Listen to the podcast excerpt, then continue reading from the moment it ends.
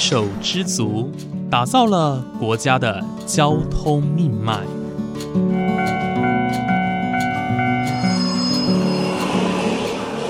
翻山越岭，运送着历史的独家记忆。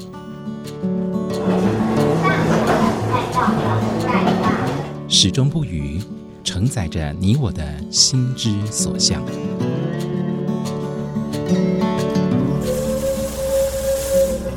各位旅客您好，欢迎搭乘本班次列车，我是胡浩辰，欢迎来到鬼世界，让我们一起探索铁道文化，感受铁道温度，记录铁道故事。本节目由正声广播公司台中台胡浩辰制作主持，欢迎收听。各位听众朋友，午安！谢谢大家在每个周五的中午十二点钟准时收听，欢迎来到鬼世界，我是主持人胡浩辰。今天呢，浩辰在新营的男子社区哦，访问到的一个来宾。那他们呢是西北实业哦，这个西北实业呢是算是非常呃在地的一个文史工作团队。他们呢就是负责维护现在东太子公车站以及周围一些糖业铁路的部分哦。那今天我们邀请到的是西北实业文化的林俊华先生哦，那来到我们节目当中跟大家介绍一下关于他们团队哦在这个地方一些努力贡献哦有哪一些？那我们。欢迎俊华，俊华你好，哎你好，那我们在这边算是落地生根，哦。也不能算落地了，因为我们从以前在这边就就一直跟跟到盘根错节。对，因为据说你的呃曾经就是家人是在这边就住在。我们从小在这边长大的啊，是，那就是对这边有非常深的情感。对对对对对，都有一些记忆上的情感在。我觉得这样很棒，因为我觉得如果是在地人出发哦，你对这地方本身就建有感情哦，那你在呃维护啊，或者是说你们在投入的部分哦，你们会比别人更，我觉得会有更更更进一份努。力的感觉，对，就是自己的家乡，更加的愿意付出跟认真去琢磨，好去精雕细琢。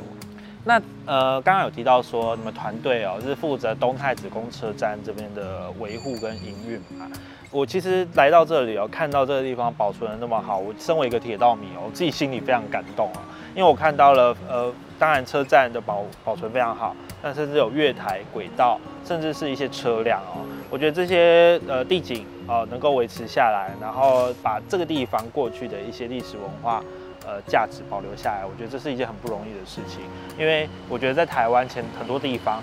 这些古迹其实是很容易消失的，因为它没有任何的经济价值的感觉。我是指就是创造盈利的一个价值。那即便说他现在可能呃人没有那么多，或者说他跟社区的呃连接不像过去哦有那么深强的一个关系，但是我觉得这个地方能够保持这样是非常好的。我想请问一下俊华啊，呃关于这个车站哦，我先来请教一下哦，当初你们要接手这个车站的维护的时候，它当时的样貌，以及说你们在这几年下来，你们投入了哪一些心力？嗯。他当时的话，第一个，它的在我们接管这边，哈，应该是说代为管理这边之前，它其实已经经过社区的重新整修过，嗯，粉刷过一遍，所以你会看到它的颜色配色跟以前传统的配色是有所区别的，是对。但在我们接手之后呢，我们是有想要把它慢慢复原成旧式的那个传统样貌，对，对，而且。文化局的一些人员来这边，呃，开会的时候，他们也希望我们这么做。嗯，对。那我们在这边的话，目前有做的部分，第一个是上面的展览啊，你会看到上面有一一张一张的，那是我们用自己弄花成本下去弄出来的那个一些相关资料，是哦，在上面摆在上面策展这样子，然后再加上我们这边看到的这个所谓的平板车。的维修，哦，它以前的时候差不多就是这个程度，就是比较 风化过了。对对对对对对对。然后这个木板木条呢，是我们去嘉义，就我们之前有一个案子是跟嘉义木业相关的调查案有关的，好跟那边的制裁厂拿，然后我就用我自己学过的木工加铁工，稍微给它做一下呃规划，然后再划线，然后把它跟。一些工作伙伴们就把它两台车修一修，修修起来就变成现在这个样子。刚刚看到还蛮讶异，就是因为它是可以来回推动的嘛，它就是在我们的轨道上面是可以来回推动的。好，我们现在呢看到的就是在东太子公车站，它除了它外观非常完整之外，我们有看到有两台算是已经修复的台车，就在我们的糖业的轨道上面哦。那前面呢有一块明板，上面有喷着台糖的 logo。那这个呃台车呢，就是刚刚俊华说的，它是已经整修过，不然其实旁边也有一台手压台车，它就是比较属于那种残破不堪的样子哦。啊对对对就存放在这边。不过就是形成一个很强烈的对比，那也看得出来西北实业文化在这边的一个用心哦。那刚刚你要说这个车站是由你们维护嘛？那我们有机会进到车站里面看一下它的样貌吗？可以可以可以可以。好，那我们就先参观一下我们东太子公车站的内部。刚刚俊华有提到说，就是结合呃明年度是台南四百年的一个活动，是，所以它现在外围呢挂了一些呃像布条，那这些布条有一些介绍哦，包括车站的介绍，以及说这边车辆的介绍，这边有介绍手车哦。那我们接下来进到车站里面，那车站这里面，首先要讲的一定是这块牌子。这块牌子是在日治时期，哦，那这边已经发现它已经看不到了，因为这个车站在我我们刚接手的时候，有一个很严重的问题，就是它的白蚁问题非常严重。是对，所以这个字已经是属于一个模糊状态。但就我们之前所了解的是，它是由一个日本人做那个书法，自己亲手写上去的。那这附近整个驱虫的过程也是，我们是一个一个地方下去看那个洞，好，照那个洞里面有没有白蚁，然后下去投药啊，然后喷洒呀，嗯对，上面的字哦，呃，其实对，就像俊华刚刚说的，就是有点看不清楚，因为之之前白蚁蛀食的关系哦。对对对对，不过这个门条它本身的功用是什么？可以介绍一下。嗯，之前听过几个版本，一个是这个日本人哦，是那时候好像是某个官员，然后来到这边，然后因为这个车站比较特别，这个车站是台糖对外的营业线的比较少见的木造车站，嗯，对。是是是，然后所以他就在这边，哦，类似一个题字的感觉。对对对对对对。OK，对，啊也有人说是之前的管理者，所以它的版本其实很多，嗯，对，这个门条哦，呃，它的位置呢是要进到车站里面哦。你进到车站的左手边哦，在门框上面你就可以看到一个木条，上面是有一个书法的呃题字哦。那中间就是有一块是已经有点看不清楚了。对那不过其他有一些字迹还看得到哦。对，就是包括有一些像日期啊等等的一些字还看得到。但你说它整座都是木造车站，它当时呃呃在维修前，它的白蚁蛀食的状况很严重吗？嗯，在我们来之后发现的时候是很严重，因为像这个，他们当时我之前我刚刚有说过嘛，他们在我们来之前，其实社区已经维修过一次。那社区为了保护这个柱条，哦，所以他们直接用压克力板、压克力方块直接把它完全包覆住，哦结果变成了一个情况，就是白蚁出不来，白蚁在里面猖狂的吃，你投你喷药喷不到，投药投不进去，它就在里面慢慢的吃，哦慢慢的住。所以我们来之后，我第一个选择就是把亚克力壳给拆了。你会看到这边还有那个锁的痕迹，是是，对，这是亚克力锁的痕迹。哦对，哎、我还蛮好奇的，嗯，因为它这过去有作为营业使用，对就是载客嘛。对，那我们看看得到售票口是在哪里吗？售票口就是这个。哦对，这边然后以以前这里是大门，以前那那面墙以前是大门，哦。对，然后售票口就进来就在这边，然后这边出去就是乘车处嘛，这边就是。是月台。哦，所以这个地方以前是是大门然后进到我们的售票口，买完票我们可以到月台去打车。对对对对对，然后那边是站长的位置。对。好，所以我们刚刚是从 小就是月台小门进来这样的，我们并不是从大门，因为大门现在是封起来的状态。对对对对对。OK，你说我们在台呃车站里面可以看到很多的展对展展示示牌，对。对我们介绍一下这个展示牌好不好？我们上面呢有记录了一些当时的一些文史资料。对那这些文史资料呢，包括像是车站的平面图啊，或者是说南北线各站的里程表等等的哦。我们请俊华来帮我们简单介绍一下，说我们这一些文史资料，它呃有哪一些，然后说它对于这个车站的一些价值是什么？第一个我们要先讲到的是这个车站，这个车站它本身除了做客运线之外，它还是隔壁谢岩转运台的一个控制站。嗯，对，那隔壁谢岩转运台，它其实以前它在营运的时候，它是属于说这边是主站，那边是这边那边要卸盐的时候会打电话过来，这边再过人过去，那所以会有一个所谓的盐运转运工工程这样子，转联运。联合转运台工程。对对对对对，然后它这边的话，其实两边是类似，是属于一个一个大大的，你可以把它理解为一个大的，然后分两块嗯的概念。嗯然后它就是说这边的盐运啊，它是会从那个方向过来，嗯然后到那边上去之后，会有台铁的车从底下接这个盐。然后再再去全台各各个地方出口啊，或者去各个地方这样子。是然后他们那边还有一些停车驻车驻车区，哦，那就是说他们会从这边，如果主线道要过的话，一定要经过这个车站来去确定，因为你要确定没有其他的车，没有什么客车要过，其他车要过嘛，嗯不然就会撞车。对，对，然后他们就过去之后，然后在那边卸完之后就请请到注册区，是。对，然后就换下一辆下一辆这样子。所以可以说，这个东太子公车站，它的其实腹地非常的广哦，因为它其实不是只有我们看到的站体而已。你说包括到谢岩平台那边，对，都包括是由东太子公车站去控制，那甚至算是一个，然后你说还有你说停车驻车的地方嘛？对对对对。对，所以其实这边的站体应该算是非常的大哦。嗯，对，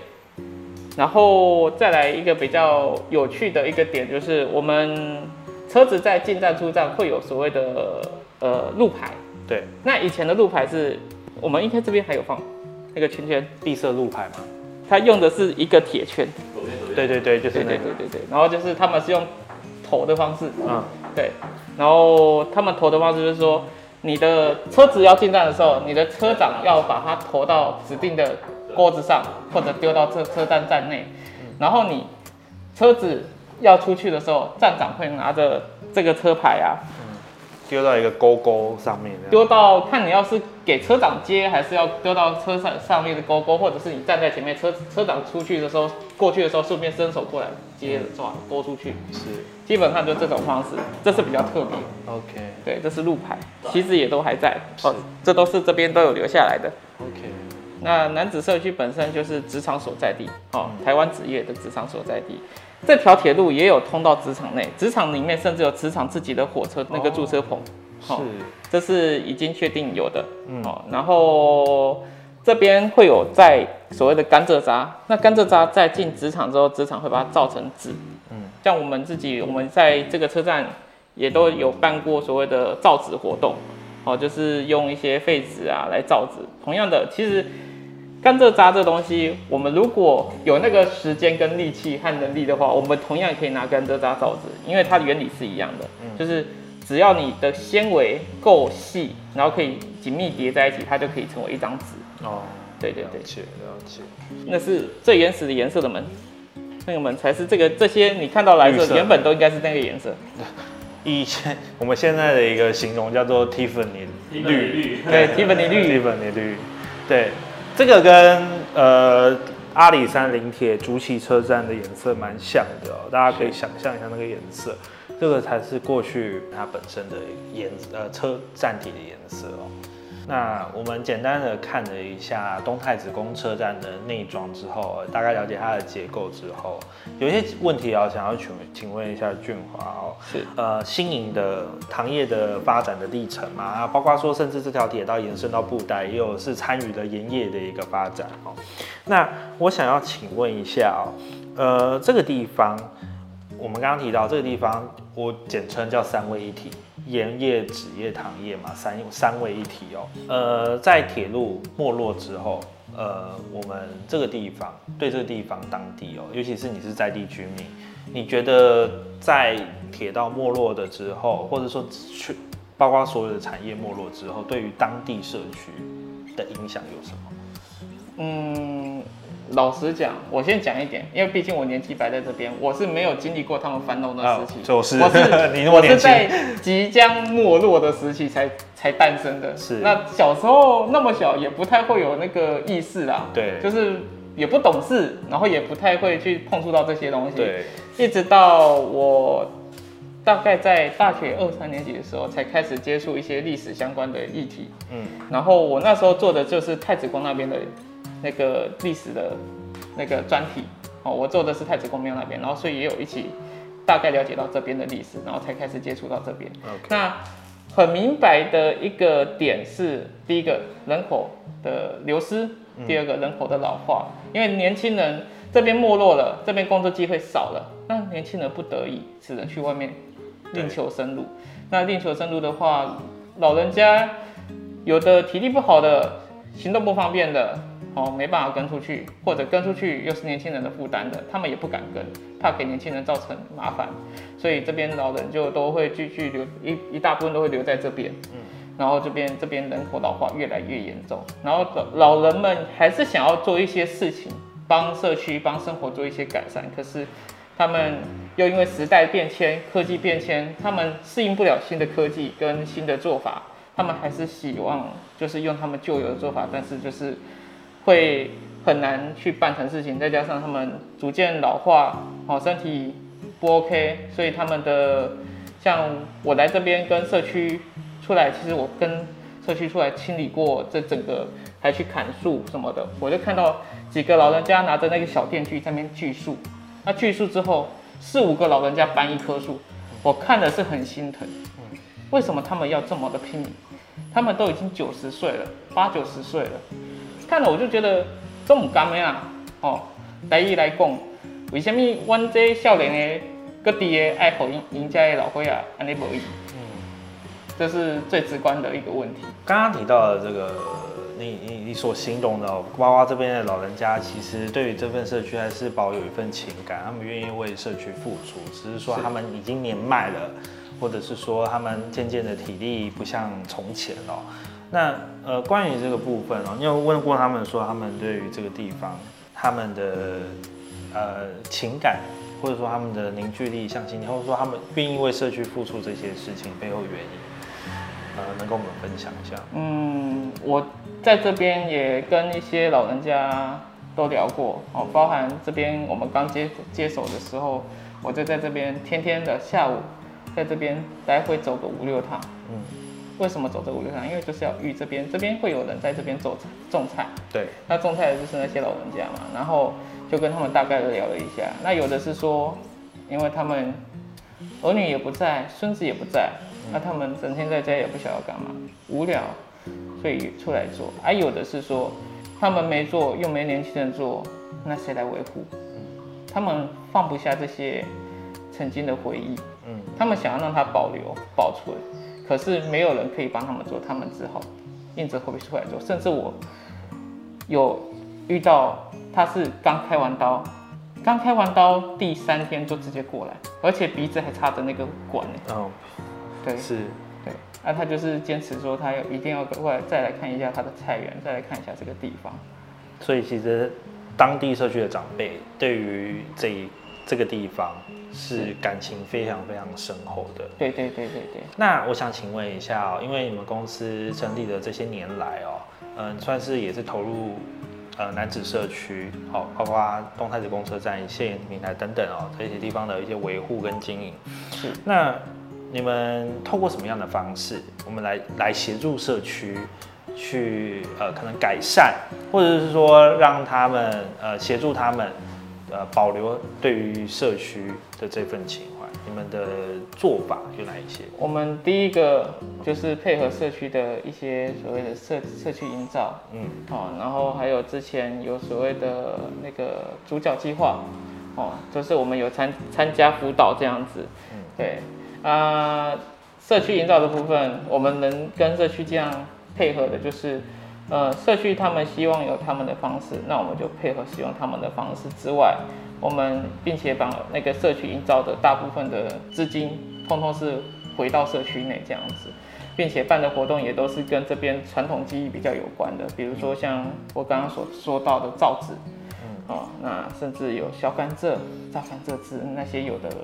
他们在这些老人家在年轻时期在路边比较能够见到的景象，对，对，这是他们的回忆。然后甚至请了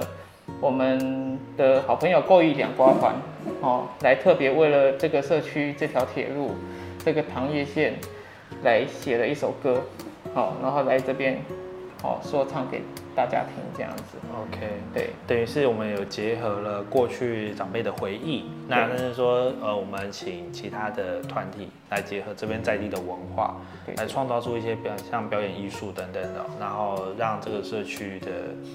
这个能量哦，在创新的一种感觉。对，然后顺便借由这个